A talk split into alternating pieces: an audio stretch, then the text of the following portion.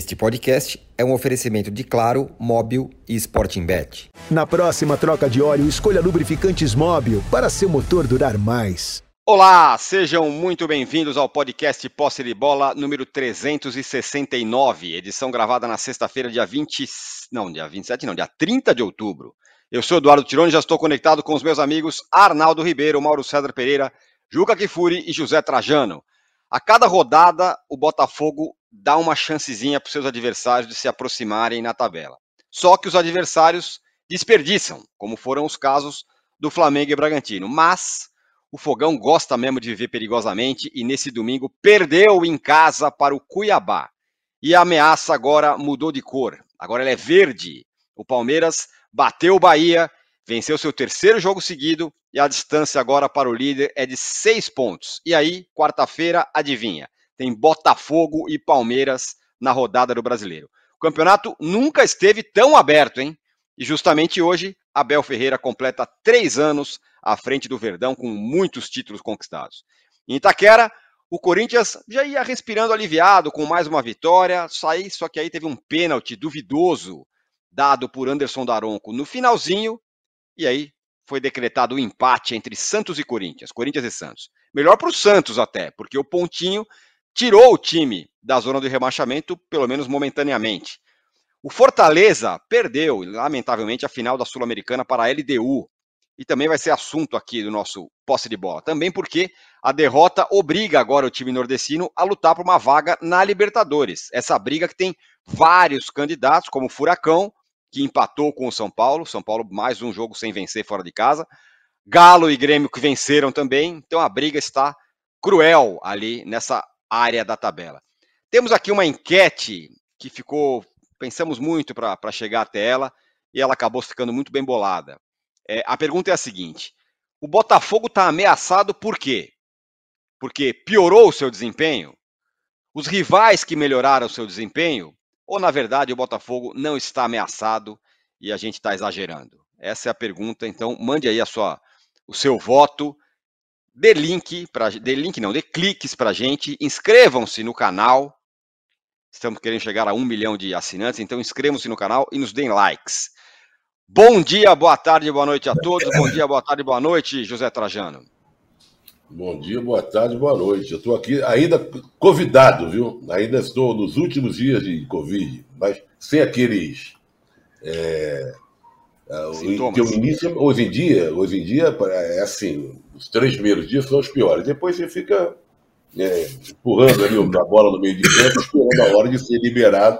Estou preocupado com o nosso Juca, que vai fazer exame hoje. Então é importante que as pessoas se cuidem, usem máscaras em lugares de muita gente. Agora, porque o, o, depois que você pega, você começa a, a ligar para os amigos, saber e tal. O número de pessoas com Covid é assustador. É assustador. Mesmo quem tomou todas as vacinas, como nós tomamos todas, incluindo a bivalente, o que nos dá pelo menos uma tranquilidade maior. Eu, eu conversei com um médico de um hospital aqui de São Paulo, falou que a maior parte das pessoas que estão indo para UTI são pessoas que tomaram apenas uma dose. Sabe? Por isso acabam indo na UTI. Quem tomou as quatro mais bivalentes pode pegar, mas aí fica, né? Como eu estou aqui conversando com vocês, numa boa. A pesquisa, ela é tão. É... Que coisa. Que trefe. É, ela, ela, é tão estranha e envolvente ao mesmo. É envolvente essa pesquisa. Aí, tá vendo? Porque eu acho que a melhor resposta para essa pesquisa, essa enquete, é nada. É zero. Porque as três coisas são, estão aí. Porque cabe a resposta às três perguntas feitas pela enquete. Poderia repetir, por favor, Racona? Vou repetir, vamos lá. É... Peraí. Piorou. O Botafogo está ameaçado por quê? Porque ele piorou o seu desempenho. No, a, a, a, o sentido é o seguinte: a culpa é dele de se perder o campeonato. Os rivais melhoraram o seu desempenho, ou seja, tem alguém que está atropelando, ou na verdade o Botafogo não está ameaçado e nós aqui estamos todos exagerando. Tá vendo? A única possível aí é a primeira, ele piorou. Porque quem está embaixo não está atropelando coisa nenhuma. Né? Pelo contrário, Bragantino Flamengo. Palmeiras deu uma melhorada. Mas andou no desespero aí, não ganhava jogos e jogos. e ele está com a terceira, que ele já ganhou, sei lá. Olha, o negócio é o seguinte: no programa passado eu falei que nós íamos chegar na última rodada, faltando uma rodada para acabar o campeonato, agora faltam oito, e a gente ia se perguntar o que a gente se perguntou durante meses e meses e meses. Será que o Botafogo vai ser campeão ainda? Porque eu nunca vi coisa parecida. Porque quando você acha que está tudo resolvido, não está. Quando você acha que vai se resolver, não vai. Agora, bendita hora, isso vem lá do, do, do dos deuses do futebol, que está marcado esse jogo para quarta-feira. Esse jogo, porque toda semana, igual aquela luta do século, toda, toda vez era a luta do século. Agora é a luta do século, fulano contra fulano. A gente passou também meses especulando, agora esse jogo vai definir o campeonato. Esse jogo aí do Botafogo contra não sei o quê, ou do Flamengo, esse jogo define de vez. Então passamos meses especulando que determinado jogo definiria o campeonato. Só que esse de quarta-feira tem tudo para definir o campeonato. Aí o outro fala, ou não. Né? Mas vai juntar, pelo menos, nessa altura, faltando oito rodadas, é, os dois que têm que o Botafogo, evidentemente, que tem mais está mais perto de colocar a mão na taça, e o Palmeiras, que deu a recuperada e está mais próximo. E também pode dar uma impressão, e é uma outra novidade no campeonato, no decorrer desse campeonato. Se o Botafogo vence o Palmeiras, ou se, o Palmeiras vence o Botafogo, a distância que vai ficar entre eles é mínima. Aqui não, que não acontece há meses. Só que será uma falsa impressão, não verdadeira total, porque fica faltando um jogo, que será realizado contra Fortaleza lá no final de novembro.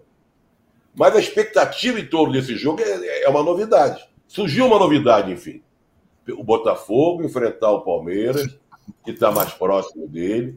O Palmeiras, se ganhar, pode encostar, encostar mesmo, numericamente falando. O que daria uma falsa impressão, porque faltam, vai faltar o jogo contra o Fortaleza, mas daria por campeonato, e para as nossas discussões aqui, mas ou será que aí, semana que vem vem o, o âncora com essas pesquisas, essas enquetes aí meio esquisitas. Botafogo já ganhou, Botafogo sei lá o quê, bom. Mas os deuses do futebol escolheram o lugar certo para ter esse jogo, para acabar com essa picuinha, ou encosta, ou sai de perto que o Botafogo é campeão. É impressionante a tabela, né? Porque cada vez. Daí tem o jogo X que encontra os dois times que agora. Sempre assim, toda semana, mas agora é, é o jogo. Agora, nesse agora momento é o, é o, jogo. É impressionante. Não fica três Juca. pontos. Só, de curiosidade. Fica três pontos. Exatamente. Três se, pontos. se o Palmeiras vencer, fica três pontos, mas o Palmeiras tem um jogo a mais. Essa é, Se tiver é, falta é impressão, né? Isso mesmo, é. Ô, Juca, hoje então, finalmente podemos dizer que existe uma ameaça verdadeira ao Botafogo, faltando aí poucas rodadas para o final e seis pontos e um jogo entre eles? Olha, Ancora, bom dia, boa tarde, boa noite. Primeiro eu queria eu fazer uma crítica severa à sua enquete e já pedi para o Rubão, e já pedi para o Rubão que nos assiste e nos ouve, preparar a enquete do cartão vermelho de amanhã que é a seguinte. Ah, mas... ah bom. Wilson, Wilson Celeuma deve renunciar, se demitir, vazar ou pedir o boné. Essa será a enquete de amanhã. Porque não é Mas possível. logo hoje isso?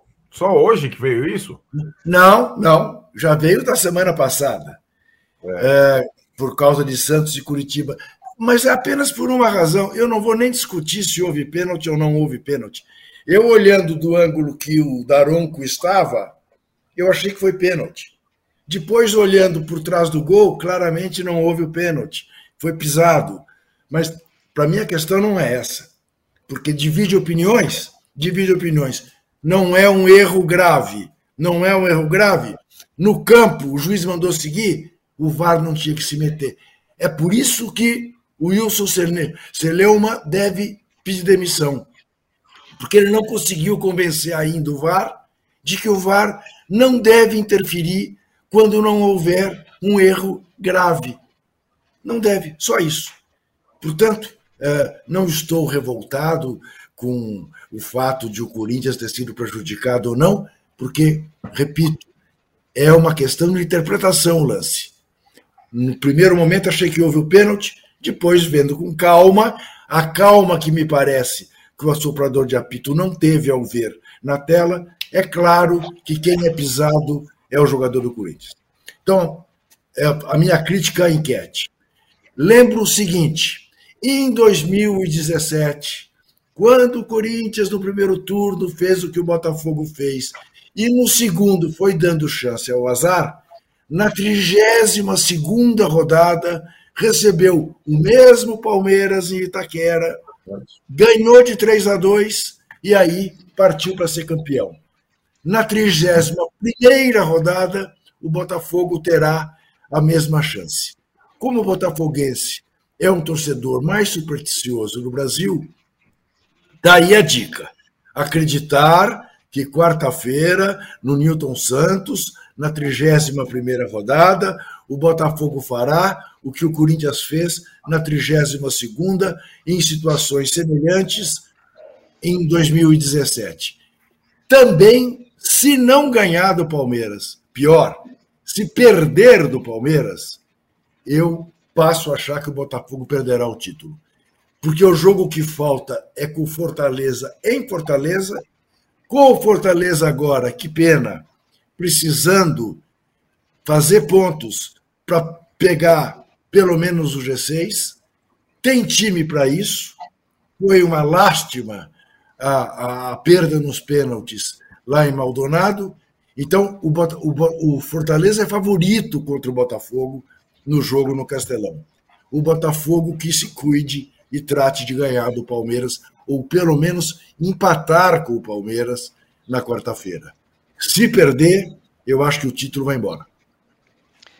É, pois é, a coisa tá ficando terrível. O, o Mauro, é, não é de hoje que você. Eu, eu tô falando aqui que o campeonato tá aberto há muito tempo, mas tudo bem. Não é de hoje que você vem falando e alertando sobre o desempenho do Botafogo, sobretudo no segundo turno. É um desempenho ruim no segundo turno. E aí a coisa desemboca num Palmeiras e num Botafogo e Palmeiras quarta-feira, com o Palmeiras na cola. E o Botafogo não vem jogando nada, desde a saída do Luiz Castro, passando um pouco pelo pelo pelo Caçapa, e aí ficou um pouquinho, ainda se segurou. Depois disso, caindo muito, Mauro, e caindo perigosamente, eu diria. É, isso, essa é uma situação que já vem clara já há algum tempo, né? Até na sexta-feira passada a gente estava falando aqui sobre isso, sobre o jogo do América, por exemplo, o Botafogo venceu, jogando muito mal. E contra o Atlético Paranaense também não jogou bem, o jogo foi interrompido, não foi uma boa atuação.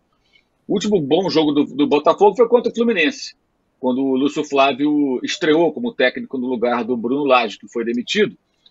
É aquele jogo que o Botafogo gosta. O Fluminense vem, ocupa o campo de ataque, dá todo o campo contra-ataque, um jogo mais reativo Cachou duas jogadas, 2 a 0 um abraço, três pontos na conta. É, contra o América, muito pressionado, a América finalizou mais de 20 vezes, o PR salvou de novo. Aliás, é o goleiro que mais defesa é, faz do campeonato, ao longo de toda a competição foi assim, o que evidencia algo que também já foi destacado: o Botafogo muitas vezes flertou com tropeços e não aconteceu, porque a sua defesa se portou bem, o seu goleiro fez milagres. Isso desde o jogo contra São Paulo, em casa, lá no turno, que venceu por 2 a 1 um. Foi exatamente esse roteiro. Isso vem acontecendo há muito tempo. Uma hora acaba, gente.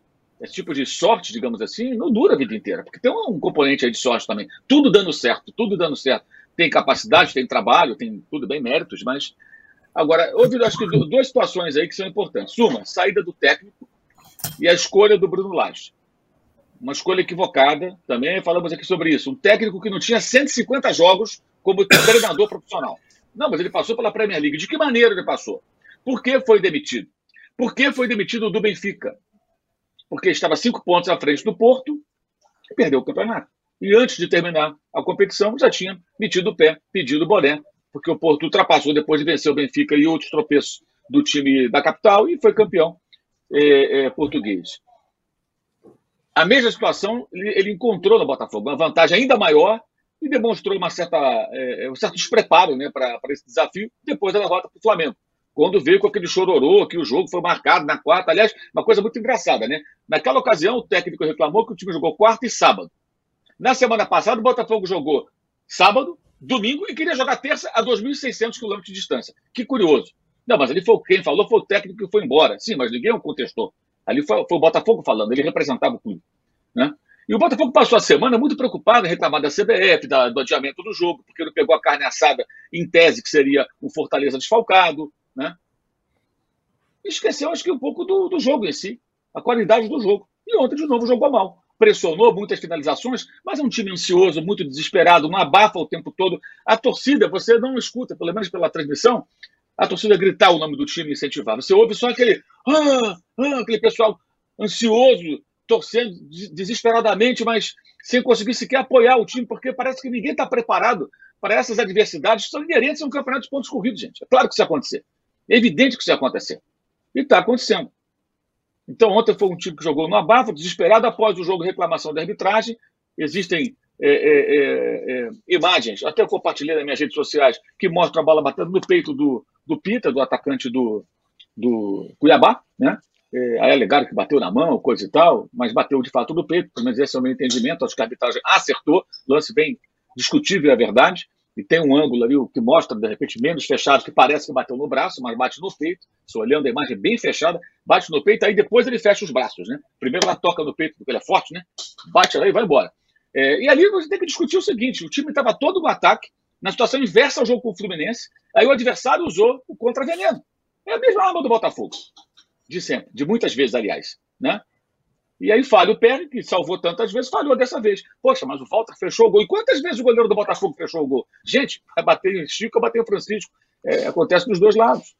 Então o Botafogo não me parece preparado, até psicologicamente, eu falo isso no coletivo, torcida em boa parte, jogadores, todo mundo, até dirigente, para lidar com as dificuldades inerentes a um campeonato tão longo. E agora tem esse desafio contra o Palmeiras, mas eu ainda acho que, matematicamente, é o Bragantino que é o principal candidato. Que ficou oito jogos invicto, teve uma infelicidade de jogar mal contra o Atlético Mineiro, perdeu, o Atlético vai melhor fora do que em casa, né? Mas, matematicamente, por pontos perdidos, ainda é o time mais próximo do Botafogo. Tem um jogo atrasado com o Flamengo, que vai acontecer também no final do, do, do mês de novembro, né? que começa depois de amanhã. Então, acho que o Botafogo está acontecendo um roteiro muito previsível até. E a troca pelo Lúcio Flávio, também já discutimos isso aqui no Posto de Bola é muito questionável. Entrou um técnico que passou da Premier League, mas não era um cara talvez tão preparado com perfil para esse momento do Botafogo, não deu certo. Aí ele foi expurgado, colocaram quem os jogadores queriam. E não está demonstrando ser o técnico adequado para o Botafogo nesse momento. E o detalhe, né, que é curioso até entender isso, é, é importante falar isso. Os jogadores queriam esse técnico, a bola está com eles. Resolvam agora, irmão. Resolve o problema. Ele, ele não queria esse técnico, não queria o Lúcio Flávio. Qual é a experiência do Lúcio Flávio para comandar o Botafogo. Até ser campeão, gente. Mas é uma escolha extremamente arriscada. Para quê? Para agradar o elenco? Fosse, fosse do Flamengo, a gente ia descer o cacete, né? O elenco mimado, escolhe, e com justiça, tem que descer mesmo a porrada. Por que os jogadores do Botafogo fizeram isso? Ah, mas o Bruno Lage estava muito mal. Mas o dirigente fazer aquilo que o, que o elenco quer, escolher o técnico que o elenco quer, isso é profissional? Isso é correto? Será? Eu acho que é no mínimo discutível. E está tá custando caro por enquanto. Vamos ver no decorrer do campeonato se as coisas vão, se corrigir. É, e tem aquela história, né? Quando é, às vezes precisa do cara que está olhando de fora para solucionar algum problema, né? Não é talvez o Lúcio Flávio. Os jogadores precisam resolver essas coisas todas dentro de campo e tem hora que a coisa não vai. Agora, o Arnaldo, no meio dessa história toda, surge quem no retrovisor? Uma luz verde do Palmeiras. Três vitórias seguidas, depois que adotou lá o esquema com três zagueiros, entre elas um 5 a 0 em cima do São Paulo. E o Palmeiras está a seis pontos do Botafogo nesse momento. Tem um confronto entre eles. O Abel adora esses confrontos decisivos, com cara de final e não sei o quê. E hoje, ainda para completar o cenário, o, o Abel completa seus três anos de Palmeiras, com desempenho muito bom. 19, 219 jogos, 127 vitórias, 50 empates, 42 derrotas. 367 gols marcados, 170 gols sofridos, 65,6% de aproveitamento. Até o Juca está pedindo like depois desse, dessa introdução toda sobre o Abel. E o Palmeiras, que Arnaldo colou. Então, tá é, você vê, né? Olha o contraste. É, o Mauro dissecou o que é o Botafogo hoje, né? Um time numa situação é, inusitada nos últimos tempos, com um técnico interino, que agora tem como principal adversário o time mais sólido do Brasil nos últimos anos, com um técnico que acaba de completar três anos no comando. Então, essa Tirone, você vem falando dos fantasmas do Botafogo. Esse é o primeiro verdadeiro fantasma no campeonato. O Palmeiras, atual campeão brasileiro de pontos corridos, dirigido pelo mesmo técnico em três anos, acostumado a essas situações. Completamente o oposto do Botafogo. Desacostumado a essas situações. Então, o Palmeiras, que já viveu seu pior momento na temporada, o Palmeiras que chegou em tese a desistir do campeonato quando perdeu o confronto direto com o Botafogo lá atrás, quando o Luiz Castro ainda era técnico do Botafogo, o Palmeiras tem condição, se ganhar o confronto direto, de ser campeão brasileiro de novo, porque está acostumado a essas situações. E mais do que isso, porque, mesmo que tardiamente, virou o Leme uh, no momento ainda recuperável, digamos assim, da temporada. Virou o Leme, mudou o sistema, passou a jogar de outra forma, passou a jogar para não tomar gol também, já não toma gol aos três jogos, a tal da baliza zero do Abel, enfim, voltou. E o time do Palmeiras, mesmo sem ser brilhante, não está sendo brilhante contra o São Paulo foi, mas contra o Bahia não foi, contra o Curitiba não foi. São os nove pontos, o único time que fez nove pontos nas últimas três rodadas. E aí eu concordo com você, Tironi. Ter o Palmeiras no retrovisor, a luz verde no retrovisor, é o pior dos mundos porque outros times não têm a mesma solidez que o Palmeiras. Nenhum. Nenhum time do Brasil tem a mesma solidez que o Palmeiras. E o Palmeiras vai jogar esse confronto direto, curiosamente, no campo do adversário, mas a pressão está do lado do mandante, mesmo que a diferença seja a favor do mandante. Isso conta muito num momento como esse, né? O Palmeiras vai poder jogar do jeito que ele gosta de jogar confortavelmente é, explorando as fragilidades do adversário. Me, é, me causa intriga aqui como é que o Botafogo vai se portar na partida. Se vai tomar iniciativa, como estará a torcida, se vai se expor, tal, como fez com o Cuiabá. Porque fazer isso contra o Palmeiras é praticamente fatal. É, e acho que, assim como o Palmeiras, ano passado, o Juca lembrou talvez o melhor exemplo, o Corinthians do Caribe, né? como aconteceu, até lembrou da rodada coincidente de um confronto direto contra o Palmeiras, em que o Corinthians confirmou. O ano passado, que o Palmeiras ganhou os pontos corridos, ele teve várias, digamos, finais. E nos confrontos diretos contra os seus concorrentes, foram alguns, ele ou empatou ou venceu. E aí o Botafogo tem que ou empatar ou vencer. Porque senão, meu velho, aí a coisa vai. A água vai bater no pescoço. É verdade que por pontos perdidos e ainda tendo um confronto direto, o Bragantino seria, em tese, o adversário mais perigoso para o Botafogo. Até porque joga com o Botafogo na sua casa. Mas convenhamos, com todo respeito, entre Bragantino e Palmeiras, é o Palmeiras quem mete medo. Né? O Palmeiras, com todas as suas questões em 2023, segue sendo o time mais sólido do país. É, o, aí tem um detalhe, né, Trajano? É, no ano passado, essa história dos, das finais que o, que, o Flamengo, que o Palmeiras jogou, elas foram meio diluídas ao longo do campeonato. Agora vai ter um Palmeiras e, e, Botafogo neste momento, como disse você mesmo, Botafogo e Palmeiras, é no momento exato em que os dois times estão disputando, e daqui a pouco vai ter Flamengo e Palmeiras. E ainda tem Botafogo e Bragantino. E ainda tem Palmeiras. É, e ainda tem Flamengo e Bragantino. Quer dizer, os quatro vão, vão acabar se enfrentando aí, né? Muitas vezes. Primeiro, eu gostaria de saber como é que anda a enquete. Já vou te dizer, olha lá. São mais de 4 mil votos, então é um sucesso absoluto. Como você acha que tá, Trajano? Pergunta. A primeira hipótese, a primeira. Botafogo piorou. Acertou na mosca. O Botafogo está ameaçado por quê? Piorou o seu desempenho, 78%. Os rivais melhoraram 10%. O Botafogo não está ameaçado 12%. Tá assim a nossa enquete. Eu, Acertou, eu, eu, Trajano. Esse campeonato é um campeonato com ingredientes. Cada um tem a sua. Vai ser lembrado de algum jeito, né? Por exemplo, na semana passada foi uma, uma quantidade de gols absurda, que a gente não, não via há muito tempo, né? E festejamos. E agora vê essa possibilidade do, do, do, do Botafogo se desmanchar, coisa que não estava acontecendo. Acontecendo aos pouquinhos, mas não de uma forma tão visível como está agora. Eu acho até que isso é um ingrediente que vem de algum lugar, tem alguma coisa aí, para que haja mais conversa nos programas como o nosso.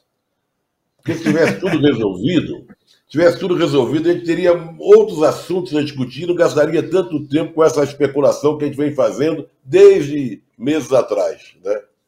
E vamos continuar fazendo, porque essa relação de jogos que você falou aí, que envolve os candidatos a, a, ao título de campeão, é interessante. Você imaginou o Botafogo? O jogo Botafogo e Bragantino em Bragança. Não é sensacional em termos de campeonato, em termos de disputa pelo título? Flamengo o, e Palmeiras. O Palmeiras jogando contra o Botafogo lá no Newton Santos. O Newton Santos que deixou de ser aquele Newton Santos onde o Botafogo deitava e rolava. O Botafogo não perdia de ninguém. A partir da derrota para o Flamengo, aquilo ali né, virou a casa da mãe Joana. Todo mundo vai lá e faz a festa, como o Cuiabá fez ontem. Então, é, eu acho que criaram uma maneira, não sei quem determinou isso, para que a gente tivesse esse assunto, para levar esse assunto, como eu falei na semana passada, até a última rodada. Até a última rodada vai ficar assim. Aliás, qual é o jogo da última rodada envolvendo, os jogos envolvendo, o Rubens pode ajudar a gente? Na última rodada, envolvendo, o Botafogo. Na última rodada, o Botafogo joga contra o Inter no Beira Rio, Flamengo, São Paulo for... e Flamengo no Morumbi. E Cruzeiro e Palmeiras no Mineirão. E o Bragantino? Desse... O Bragantino joga contra o Vasco em São Januário. E tem gente que acha o campeonato ruim.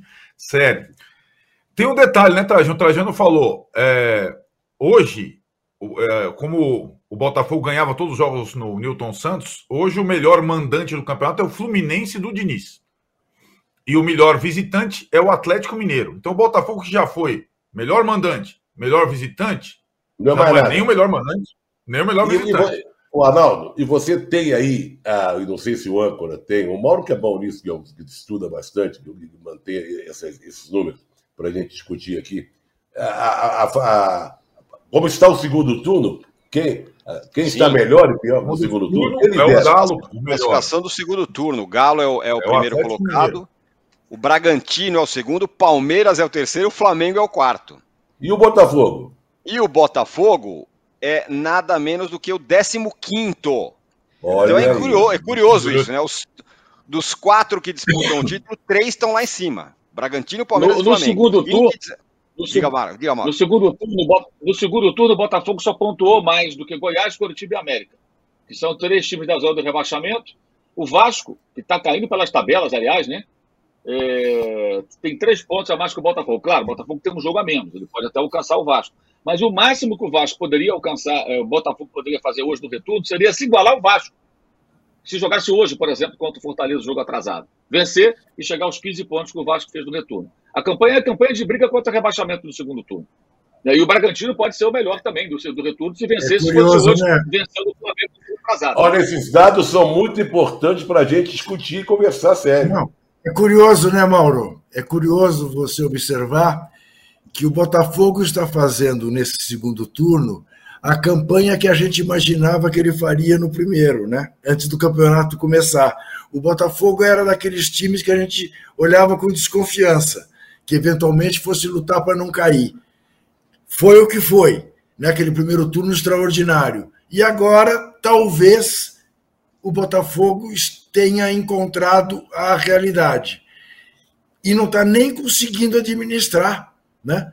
no sentido de levar adiante essa, essa vantagem que tem. É preocupante a situação do Botafogo, sem dúvida. Eu, eu, eu acho que piora. Não tem muito de onde tirar.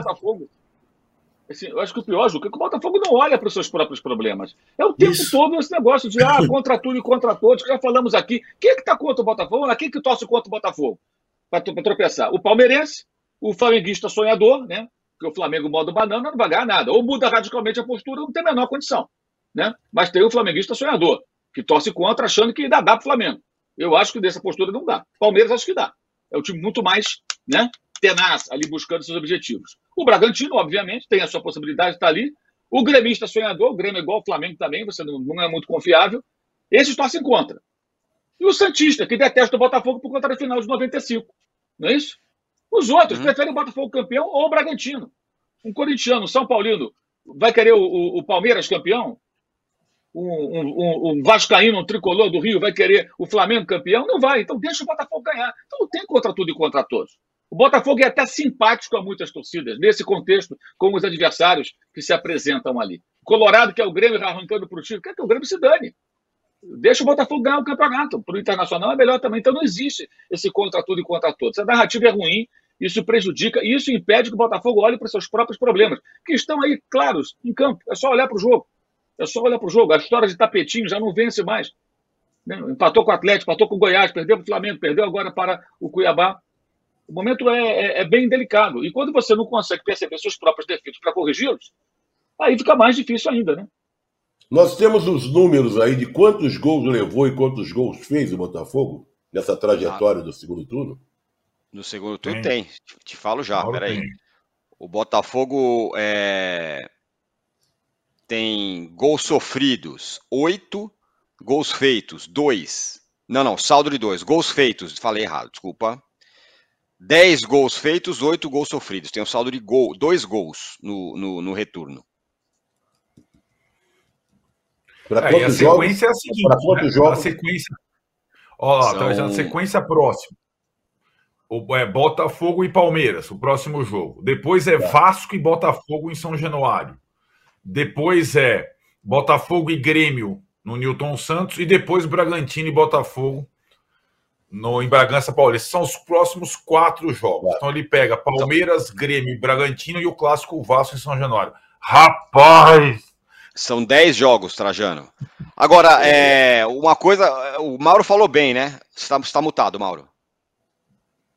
Esse, esse, jogo do Vasco ainda não está confirmado em São Januário, porque a Polícia Militar do Rio de Janeiro alega que não pode fazer o policiamento do fim de semana da final da Libertadores e um clássico, mesmo sendo a final é. sábado, o clássico domingo, né?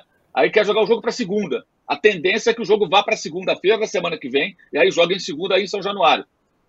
Mas ainda não está definido. Só falta amanhã reclamarem que o Vasco vai jogar em São Januário, né? Tá arriscado a ter reclamado. Ah, é. Não, o Vasco jogar em São Januário. É, por enquanto está no Volta Redonda, você tem razão. Por enquanto está Volta Redonda. O Vasco tem que jogar em São Januário. Se for segunda, precisa da segunda. Se, a gloriosa, se os, glório, os valorosos homens da Polícia Militar do Rio de Janeiro, né, sempre muito eficaz, não conseguem fazer a segurança de um jogo no dia seguinte ao outro, então que seja na segunda-feira. Mas o Vasco tem um direito. Mas se marcar para segunda, não tenha dúvida, vai ter gente reclamando. Ah, marcar é. o jogo para segunda, era para ser em volta redonda. Carne assada todo mundo quer, meu irmão. É. A não ser que é vegetariano. É bom carne assada. É bom. Alardo, falando em carne assada, é, esse é um é uma coisa que o Botafogo olha e fala, putz, talvez tenha uma, uma possibilidade aqui. Porque os jogos do Palmeiras, o seu perseguidor agora, os próximos, são difíceis. É o Botafogo. O, o Arnaldo podia dar lista no Palmeiras agora. Deu no Botafogo, pode dar lista, no Palmeiras. Palmeiras. Botafogo, Os Atlético próximos... Paranaense e Flamengo, na sequência. Não é isso? É, mas aí que tá. Sim, são, são, são três jogos absurdos, só que pro Palmeiras é melhor que seja assim nesse momento. É o, é o momento da recuperação e é o momento do confronto direto. É o vai ou racha. É, é simplesmente assim. concordo com você. Para quem eu tá, acho. Deixa eu só dizer uma coisa. É, é o que, aquilo que o Arnaldo eu, e foi o adjetivo que o Arnaldo usou. A, a questão que está posta é a seguinte: você olha para o Botafogo, olha com desconfiança. Tem motivos para ter desconfiança. Você olha para o Palmeiras, você olha com confiança, por causa da solidez. Não é um futebol extraordinário, não é isso, não é. Mas vai na toada dele, está seguro de si de novo.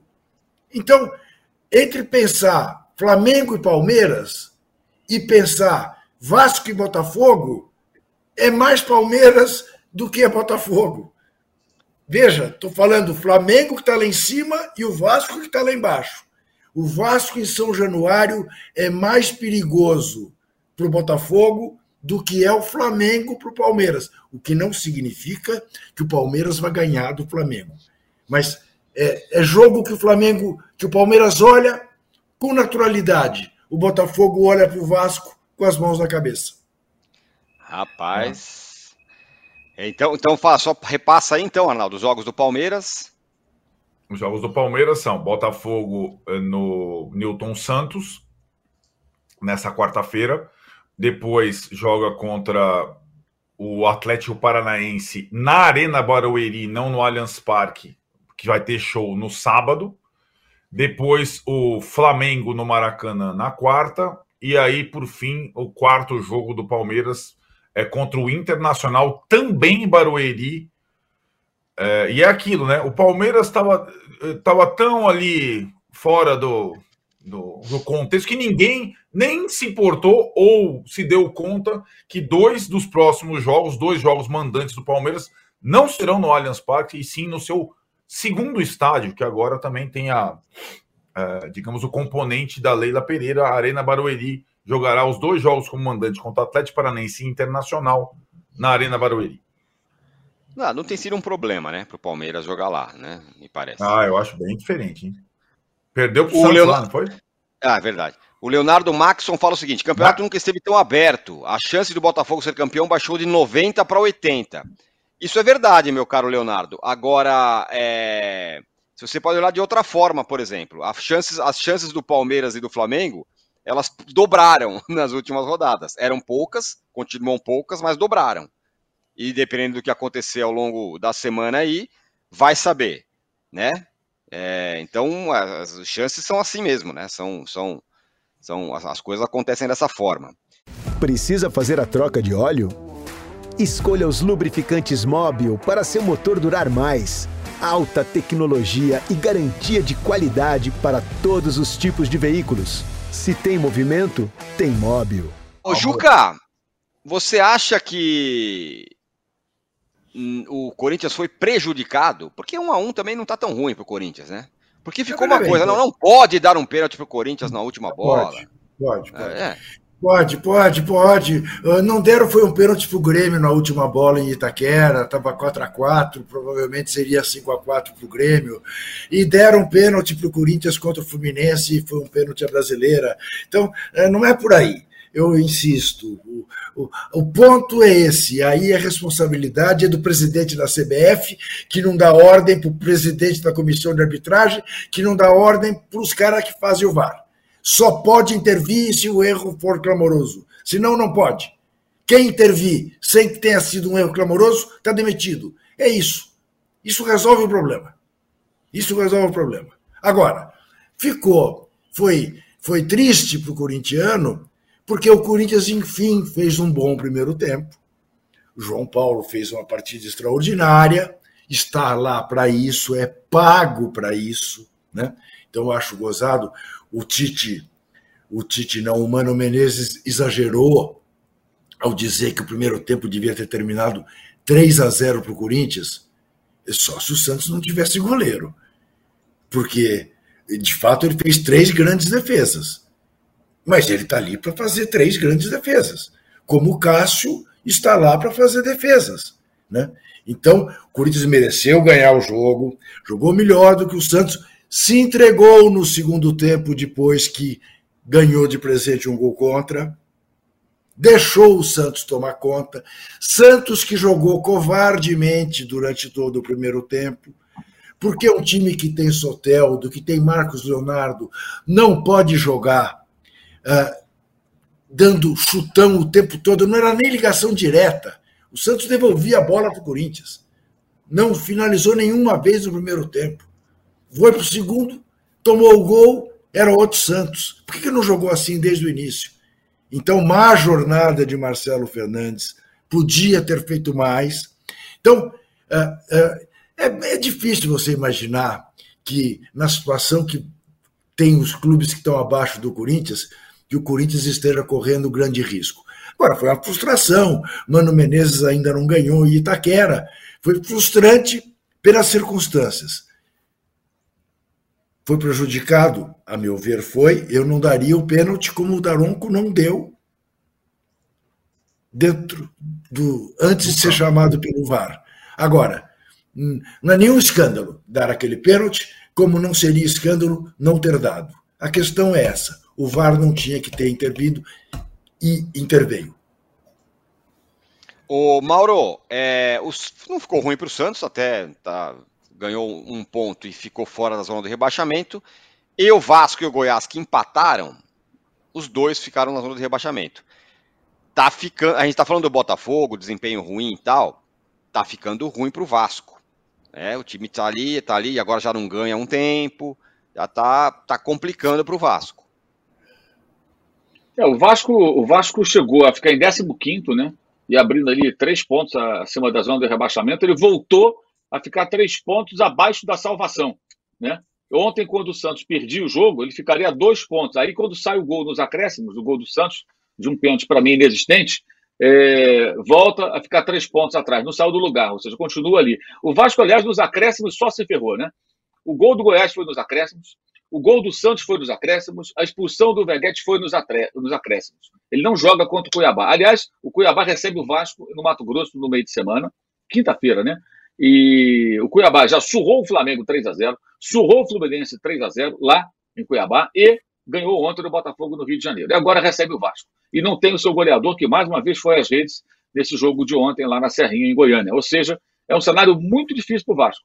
E a sequência é o Botafogo, é, é, possivelmente em São Januário, né, na outra segunda-feira, provavelmente, conforme já explicamos. Então, é, é, bem delicada a situação. O Vasco deu um sinal ali de que ia sair. Aí tem, uma, tem um outro modo de ilusão ligado aí, que foi o jogo do Flamengo. Jogou bem com o Flamengo, mas perdeu. De novo. Né? De 16 jogos, perdeu 13. Tomou outra tamancada do rival. Ah, mas jogou bem, competiu, criou situações. O Vasco está numa situação que ele não basta jogar bem. Ele tem que pontuar. E não está pontuando. Não está pontuando. Ontem fez um pontinho só no jogo que estava vencendo. Se bem que o empate do Goiás estava desenhado muito antes dos acréscimos. Né? A pressão era muito forte. O Goiás vinha criando situações até que o Matheus Babi cabeceou e fez o gol da igualdade, que eu acho até que foi justo pelo que foi a partida em si. Mas o Vasco está, de fato, de novo vivendo um tremendo drama e está faltando, talvez, a, a, a, comissão técnica, o Ramon Dias e seu filho, né? É mais um que tem um filho do lado ali, é o Tite, o Ramon Dias, o Dorival, caras adoram colocar filho de auxiliar, né? Esses filhos são geniais, sabem tudo de futebol, os filhos. Que coisa maravilhosa. Mas, enfim, o, os dois ali, há momentos que o Vasco tem que saber se defender melhor, sabe? Quando joga agressivamente, cria situações, o Ramon Dias tem a característica de um técnico ofensivo, mas, de fato, acho que o Arnaldo até já falou sobre isso algumas vezes aqui. É, é, ontem o Vasco não, não, não, sabia o que fazer. Ficou contra é. as cordas muito tempo. O gol acabou saindo.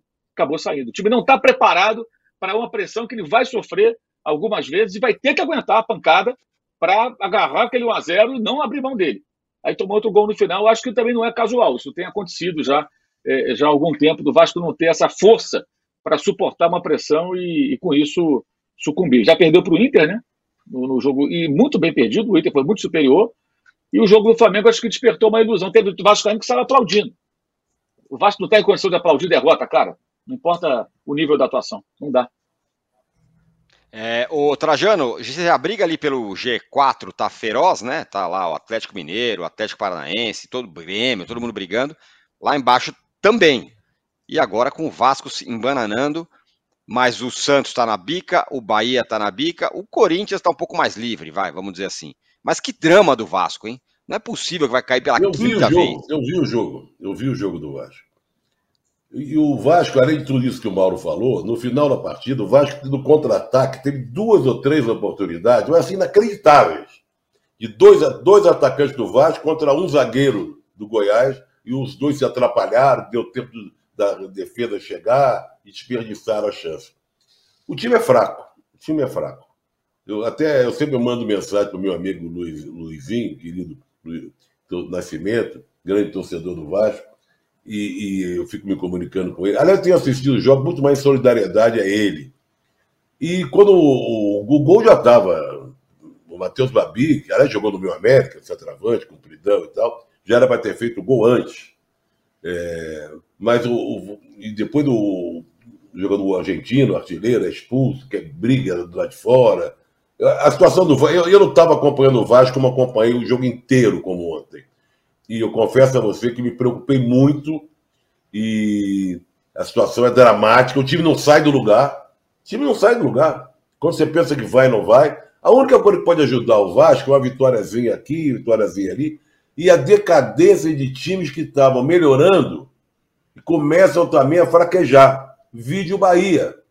O Bahia que deu uma respirada boa, né? Estava ganhando e tal. De repente o Bahia só apanha agora. O Bahia já tinha se libertado ali daquela da zona do rebaixamento e está se aproximando novamente. O que pode possibilitar que times como Vasco e Santos e Goiás sonhem com algum lugar ao sol porque cá entre nós, o América e o Curitiba já era. Mas não é uma disputa para se ver com O América. Agora, a, o América é um time muito louquinho, né? Que ele faz muitos gols, ele sai ganhando, dá a impressão que vai dar uma volta por cima e depois toma. Né? Isso aconteceu várias vezes no decorrer do campeonato. Mas o Vasco, olha, fiquei. Foi muito mal. O time, o time não tem punch, o time não tem elan, o time não suporta uma pressão, perde gol quando tem pouquíssimas oportunidades. Situação dramática.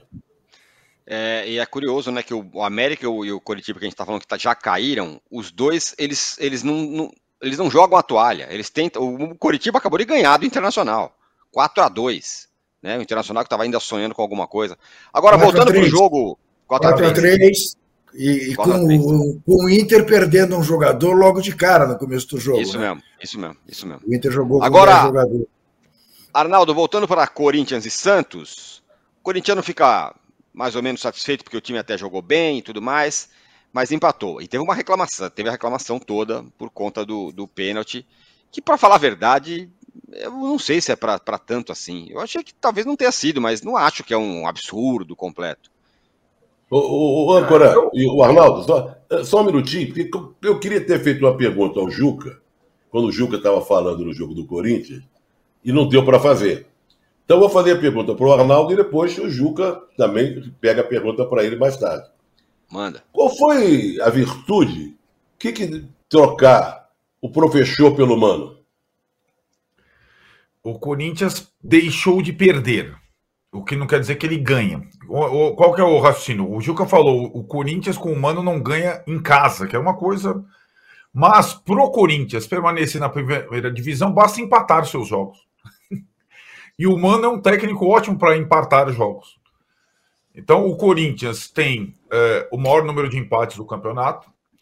Eles têm agora 37 pontos uh, faltando oito rodadas. Se ele empatar os oito jogos que faltam e o Corinthians só empata, ele vai a 45 se salva. O Corinthians não precisa vencer, curiosamente. Ele precisa. O Corinthians podia fazer o que o Botafogo deveria fazer, que é administrar a vantagem. O Corinthians está administrando a distância para a zona de rebaixamento. Basta empatar. É o time dos empates. Já foi empatite lá atrás, né, Juca? Agora é mano empate. E uh, indo num ponto por rodada, ele está salvo. Essa é a matemática do, do, do, Corinthians, que não teve grandes virtudes da troca do professor Luxemburgo por Mano, a não ser essa característica um pouco mais, digamos, pragmática. E eu concordo com o Juca. Contra o Santos, o time ainda jogou bem na primeira etapa. Não vinha jogando bem. Nem nos outros empates, nem na vitória contra o Cuiabá. Agora, sobre o pênalti, é, a minha teoria é a de sempre, eu não mudo. Eu, a, ela é, tem duas é, situações é, nessa minha teoria. A primeira é a que o Juca descreveu com propriedade. O VAR não tem que influenciar em nenhum momento em lance interpretativo, que o árbitro está bem colocado. O, o VAR não foi criado para isso. Então é um absurdo. E o nome do VAR não é o Daronco que deu pênalti, foi o Wagner Hillway, que aliás é um árbitro de VAR, era péssimo árbitro de campo e é o árbitro de VAR mais intervencionista do país. Então está errado. O segundo ponto, não existe você dar um pênalti nos acréscimos contra qualquer time se não for uma coisa clamorosa. Porque você define o jogo. Essa situação. Ah, aí eu divirjo do Juca, é a nossa divergência completa. Ah, a falta dentro da área é igual a falta dentro da área. Ah, o pênalti aos dois do primeiro tempo é igual aos pênaltis dos, do, aos 50 do segundo. Uma pinóia. Isso não é futebol. Você define uma situação se você dá um pênalti aos 50 minutos. Então, ou é uma coisa escandalosa, ou é um pênalti, pênalti, ou não é para dar. Simples assim. Eu só discordo de todos os jogadores do Corinthians, do presidente do Corinthians e de muitos corintianos. Ah, o cara teve coragem de dar a Itaquera aos 50, porque de fato é uma das coisas mais inusitadas do país. Um árbitro dá um pênalti nos acréscimos contra o Corinthians na casa dele. Aí o que o Juca falou, isso não tem que estar tá no contexto. Se achar que foi pênalti, tem que dar. Agora, eu não daria nunca nos acréscimos, a não ser que fosse uma coisa escandalosa, e não foi. É um pênalti duvidoso. Tem, quer dizer, que foi, quer dizer, tem gente que acha que não foi. Quer dizer, Arnaldo, você daria o pênalti para o Grêmio, que o, que o assoprador não deu em Itaquera no fim do Aí jogo. Aí eu acho que é uma coisa escandalosa. Escandalosa. Isso, um bloqueio, um bloqueio isso. escandaloso. Isso. É isso mesmo, Agora, É eu daria o pênalti. É isso aí. E não daria o pênalti Agora, José, respondendo a sua pergunta, veja que coisa curiosa. Uh, o que, que o Vanderlei foi fazer no Corinthians, segundo o presidente do Corinthians? Reformular o elenco. E ele estava fazendo. Meteu um bando de garotos. Aí os garotos foram indo, foram indo, de repente percebeu-se que os garotos não suportariam a pressão.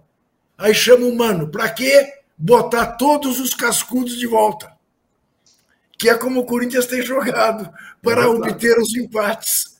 Não é uma não é uma delícia, não é uma coerência, não é saber exatamente o que quer fazer com um time de futebol. Essa essa é a gestão de futebol no Brasil, com raríssimas exceções. É, infelizmente, essa é a realidade que você encontra. É, enquete rápida aqui entre vocês. Vocês acharam pênalti? Eu achei. Eu achei que não. Mas também não, não acho. O que, que você achou, Ronaldo? O que você achou, Trajano? Eu não sei direito, porque o Daron que estava na minha frente, ele é muito grande, então não deu para ver. Você achou, Mauro? Pênalti? Não, não achei nada, eu concordo com tudo que o Arnaldo falou. Acho que para você marcar um pênalti daquele tem que ser é, e, e, também acho também que é, são coisas diferentes. Aliás, até o, o Salvio, né, o Salvio Espina fala isso, eu concordo. É, a grande decisão, né, ele usa muito essa expressão. Perfeito. A grande decisão é a decisão ali de um, marcar uma Eu digo o seguinte: com, é, é, você marcar uma falta no meio do campo é comprar um picolé no dia de calor, né, um chicabom. O cara passa na padaria, compra um picolé, custou ali três contos, é, tudo bem. Se cair no chão, paciência, o prejuízo é pequeno. Agora, comprar um carro, um apartamento, pô, você pensa, olha, pensa bem, né? Vai fazer uma dívida. É, o pênalti no final é comprar um apartamento. Você está tomando uma decisão importante, você pensa, tem que ter certeza para não fazer bobagem. Senão você pode ter problemas depois. A falta no meio do campo é comprar um picolé, cara. Não faz muita diferença. Não vai interferir tanto no jogo. São faltas é. e faltas. E no final do jogo, né, eu achei que o Soteldo se jogou ali, aproveitando um contato ali, e é incrível o VAR chamar o árbitro para ver aquilo, porque assim, é, é, tão inconclusiva a imagem que não dá para chamar. E é mais incrível do Daron, com aquele tamanhão todo dele, ser tão é, influenciável pelo VAR. Ele é um dos caras que, do apito que mais são é, influenciáveis pelas chamadas do VAR. Pode reparar.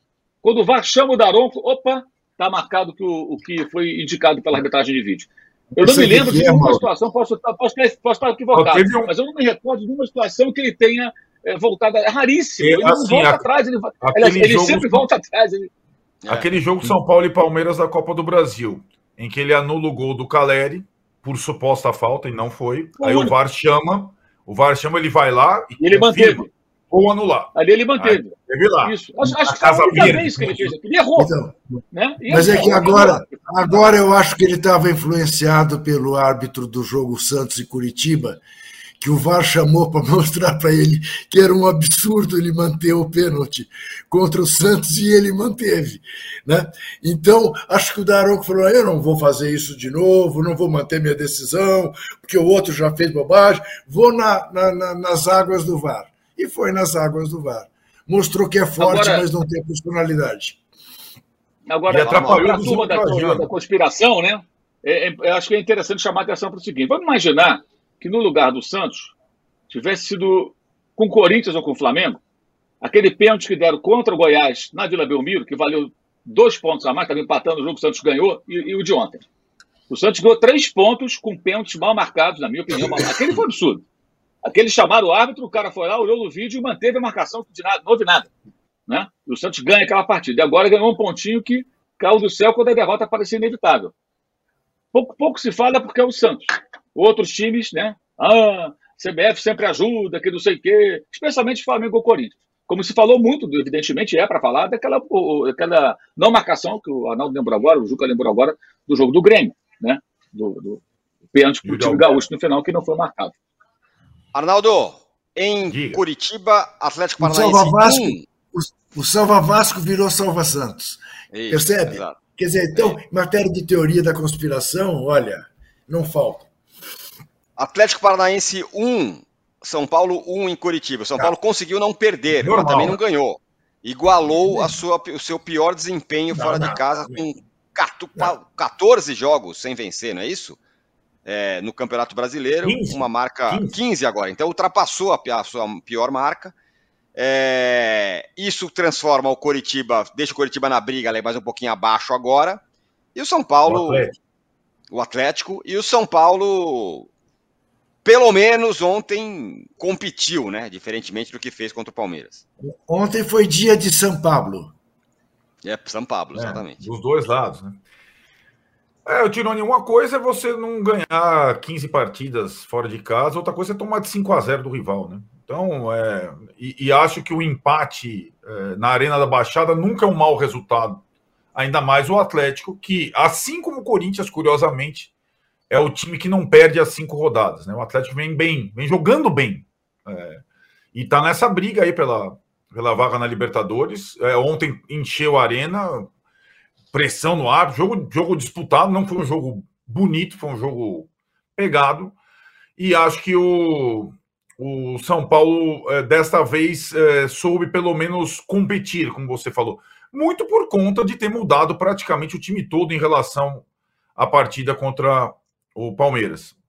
Aliás, quando entra o Rames Rodrigues no segundo tempo, o São Paulo fica praticamente com um jogador a menos. Né? Esse foi um erro do Dorival porque o colombiano, que é muito bom jogador tecnicamente, em termos de competição, já não é a mesma coisa. E ele na Arena da Baixada ficou vendo a bola passar para lá, para cá, para lá, para cá. E o São Paulo teve mais dificuldade quando ele esteve em campo, quando o Dorival fez as trocas, do que quando estava é, com a escalação inicial. Que tinha outra, outra situação de eu vou vendo personagens e um personagem que, como visitante, capitão do time, foi mal em praticamente todas essas 15 partidas. Rafinha foi expulso contra o Palmeiras, fez gol contra contra o Cruzeiro, fez pênalti contra o Corinthians. Você tem uma lista ali de por conta da dificuldade dele, já com uma certa idade, em marcar e fazer a situação. E ontem, sem o Rafinha, sem o Caio Paulista, que é ponta na outra lateral, o, o, com a volta do Pablo Maia, o São Paulo marcou o melhor. E marcar faz parte do jogo também, sabia? O Dorival muitas vezes só privilegia a questão da construção. São Paulo marcou e empatou fora de casa. É, a campanha no brasileiro é ruim, a campanha como visitante é ridícula, a campanha no segundo turno é piada, mas se o São Paulo a, terminar o campeonato sem passar um outro vexame, acho que era só a única coisa que restava ao São Paulo, e o São Paulo teve o vexame, como um, um, carimbo na faixa de campeão da Copa do Brasil, tá de bom tamanho. Testar o Rames Rodrigues em casa, colocar outro jogador agora fora de casa, o papo é outro. E o Dorival tem quatro partidas ainda para quebrar essa escrita do visitante, né? Ah, é, vai jogar como visitante contra o Fluminense, que é o melhor mandante. vai jogar com visitante contra o Atlético Mineiro, que está jogando pela vaga no G4. Vai jogar muito, como visitante. Bem do Fluminense, 2 a 0 na pelada. Pois é. Grande Paulinho, por sinal, hein? Vai jogar como visitante contra o Bahia, que está com a corda no pescoço. E vai jogar como visitante contra o Santos na Vila Belmiro. Sabe qual é a possibilidade de ganhar até o final do campeonato? Nenhuma. Só o ano que vem. Então, mas eu quero, eu quero, eu quero lhe dizer que eu vou convidar todo o plantel do São Paulo para vir à minha casa almoçar porque sei que não vai me dar despesa nenhuma, vão trazer comida, vão trazer bebida. É o melhor visitante que você pode encontrar. Exatamente. E vou convidar todos com o Dorival Júnior. Lava a louça. Depois... Não, não, nem vou deixar a casa impecável. Não, não, não, não. Lava a louça o Murici. Murici que diz Murici que lava a louça. Lava a louça né? Isso. Depois do jogo, Murici vai lavar a louça. Trajano, o... a gente falava um pouquinho antes do programa Pô, e o Fortaleza, hein? Agora perdeu. Será que vai vir com a faca entre os dentes? Será que vai vir deprimido para essa reta final? Ó, perdeu. Eu vou embora antes do Trajano. Pode ir, eu vou pode embora. Ir, Beleza. E me dê, os, me dê os parabéns, porque você não me ouviu tossir nenhuma vez. É verdade. Excelente, é. Juca. Espero que não dê positivo. Torcendo obrigado, você. Obrigado, Isso obrigado. mesmo, Juca. É. Juca saindo agora um pouquinho mais cedo, mas dá tempo de você falar, Trajano, um pouco do Fortaleza, não, eu, eu, eu, eu, dar, eu acho que o Fortaleza é, almejava o título. Foi lá, jogou até mais do que o Hélio. Era um jogo complicado, um jogo decidido ali no pênalti e tal. foi um espetáculo sensacional, desde a saída da delegação lá de Fortaleza, os torcedores chegando ao Uruguai, a Maldonado. Foi tudo emocionante, as pessoas em Fortaleza agrupadas em praças, bares, lugares, casas, assistindo o jogo. Então eu acho que se não venceu o título, se não conquistou o título, que podia ter conquistado, o Fortaleza conquistou uma outra coisa. A simpatia, a, o, que todo o país teve, a, o amor que, a, que o torcedor brasileiro teve pelo, pelo time lá de Fortaleza, de, de Ceará, de Fortaleza. Ele conquistou o coração do brasileiro. Ele conseguiu se impor como um grande time brasileiro. Ele agora ele subiu alguns degraus na história do futebol brasileiro. Então tá de parabéns. Eu acho que você não ganhou o título, ele ganhou mais visibilidade, ganhou mais paixão, mais acompanhamento. O torcedor dele, a volta do time também foi uma grande recepção aos jogadores. Está de parabéns. Eu acho que não deixou de ser uma vitória. Se não foi no campo, foi fora do campo.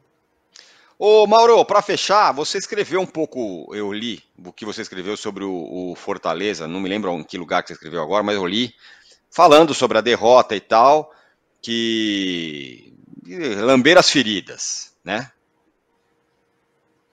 Eu acho que, assim, me chama um pouco a atenção nessas horas, eu, o pessoal fica meio sem ter o que falar, aí fica aquela coisa assim, não, estou de parabéns, não estou de parabéns nada, né? Foi uma frustração, gente. Vamos falar português, claro, foi uma decepção. Foi uma decepção profunda. Porra, que, o, que o trabalho do Fortaleza é bacana, a gente já sabe, mas era para ter vencido, teve tudo para vencer. A LDU foi mais competente, foi mais fria. Gente, o time estava por um fio. Era o Fortaleza bater o último pênalti e ser campeão. Aí a escolha do batedor, tem várias coisas que podem ser discutidas ali. A escolha do batedor, especialmente. E aí o pênalti é perdido, depois o Fortaleza perde novamente e o, o, o, a LDU consegue o título. Ou seja, o time equatoriano teve mais né, huevos né, naquele momento. Que, aliás, é um time muito mais cascudo, né, cara? Com muito mais experiência. Já tem uma Libertadores, ganha no Maracanã contra o Fluminense, uma Sul-Americana em cima do Fluminense dois anos seguidos, disputa com frequência as competições internacionais. Vários grandes clubes do futebol brasileiro já foram até o estádio Casablanca e apanharam lá da, da LDU. Então é um time com mais vivência internacional. Acho que o Fortaleza deu uma fraquejada no final ali. É claro que todos os elogios ao trabalho que é feito pelo Fortaleza, o Marcelo Paz, tudo é muito justo. Mas era o momento da, do título, da vitória. Ela, ela sorriu para o Fortaleza. Era bola que não podia ter sido perdida. Aí eu acho que entra questionamento de quem bateu aquele pênalti, por quê. É, é, porque ah, de repente o cara treinou bem, mas ali não é só treinar bem, né? É, então, assim, tem, tem, tem pontos aí que me chamam a atenção. Acho que é importante olhar para isso até para quando acontecer de novo. Que a tendência é a Fortaleza continuar disputando as competições e chegando em momentos decisivos. Então, ficar só sentindo pena de si mesmo, ficar, ah, não, que pena, não, não adianta. Sabe? Se o Fortaleza quer competir entre os maiores, ele tem que se cobrar mais, eu penso dessa maneira. E ficar inconformado com o resultado e falar, cara, e lógico, seguir em frente, não adianta. Agora, fazer o quê? Tem que seguir apoiando o time, seguir trabalhando. Não existe opção, tá? Isso aí não tem opção, não tem volta, mas acho que dava para ser melhor. E o time jogou melhor o primeiro tempo, não conseguiu tirar proveito dessa, dessa, dessa supremacia, fez 1 a 0 tomou um gol de uma jogada que me chamou a atenção a maneira como foi construída a jogada, né? como é, é, é o jogador pôde trazer a bola, cortou um. Primeiro, uma, uma jogada que alguém pediu falta, não vi nada. Não vi nada, e na sequência é, eu, ninguém conseguiu diminuir o espaço, ninguém conseguiu impedir a finalização e tomou aquele gol de empate. Enfim, eu acho que poderia ter sido melhor e tem detalhes aí que vale a pena o Fortaleza refletir sobre isso com calma para tirar lições disso aí. Se ficar só com, esses, clichês, né? Ah, não, não adianta nada. Você não tira nenhum, nenhum, nenhum tipo de lição de uma derrota que, que é, poderia ter sido evitada, né? A vitória estava muito perto, cara. Muito perto. É. Aqui, ó, o Rogério Manuel Pedro fala: as oscilações de todos os times do brasileiro e a péssima campanha da seleção brasileira é um reflexo do atual estágio do futebol brasileiro? Eu tô adorando, viu, o Campeonato Brasileiro, para falar a verdade. A seleção, tudo bem, daqui a pouco chegou o Ancelotti. Julierme Igor, sou São Paulo e estou torcendo pro fogão, mas ao ver o que a torcida, dado o contexto importantíssimo, não lota estádio e ainda vaia, não sinto mais empatia, diz ele. E o Alan César fala: foi mão do. Foi mão, o Botafogo foi prejudicado, a regra é clara. O Juca fala que o Botafogo vai ser líder até a penúltima rodada, porque tem coisas que só acontecem com o Botafogo. E o Júlio Monta fala que o São Paulo não está no patamar que a imprensa, a torcida, a diretoria e jogadores pensam. Esse descolamento da realidade pode ser perigoso no próximo ano. Nossa enquete, Trajano, ficou assim, hein? Com 7.700 votos, um sucesso. O Botafogo está ameaçado por quê? Piorou seu desempenho, 78%. Os rivais melhoraram, 10%. Botafogo não está ameaçado, 12%. Bom, é, na sequência aqui no All Sport, às 11 horas tem o de primeira com o PVC. Às 6 da tarde eu volto com o fim de papo. Às 7 da noite tem Destino Paris, com tudo sobre o PAN de Santiago. E às 20 horas tem NBB ao vivo, basquete com Caxias e Botafogo. Arnaldo, Mauro, Trajano, muito obrigado. E todo mundo que esteve com a gente, muito obrigado. Sexta-feira estamos de volta. Valeu, tchau.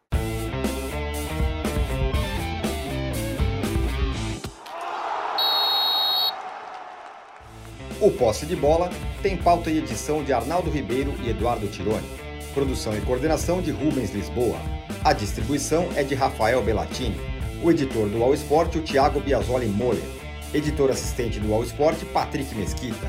A operação de ao vivo é de Paulo Camilo e Fernando Moretti. Coordenação de operações de Danilo Esperandio. Motion Design de Felipe Dias Pereira. Direção de arte de Daniel Neri e Gisele Pungan. O editor-chefe do Allmove é o Felipe Virgílio. O editor-chefe de esportes, o Bruno Doro. O gerente-geral de imóvel, Antônio Morel gerente-geral do All Sport José Ricardo Leite e o diretor de conteúdo do UOL é o Murilo Garavello. Qual?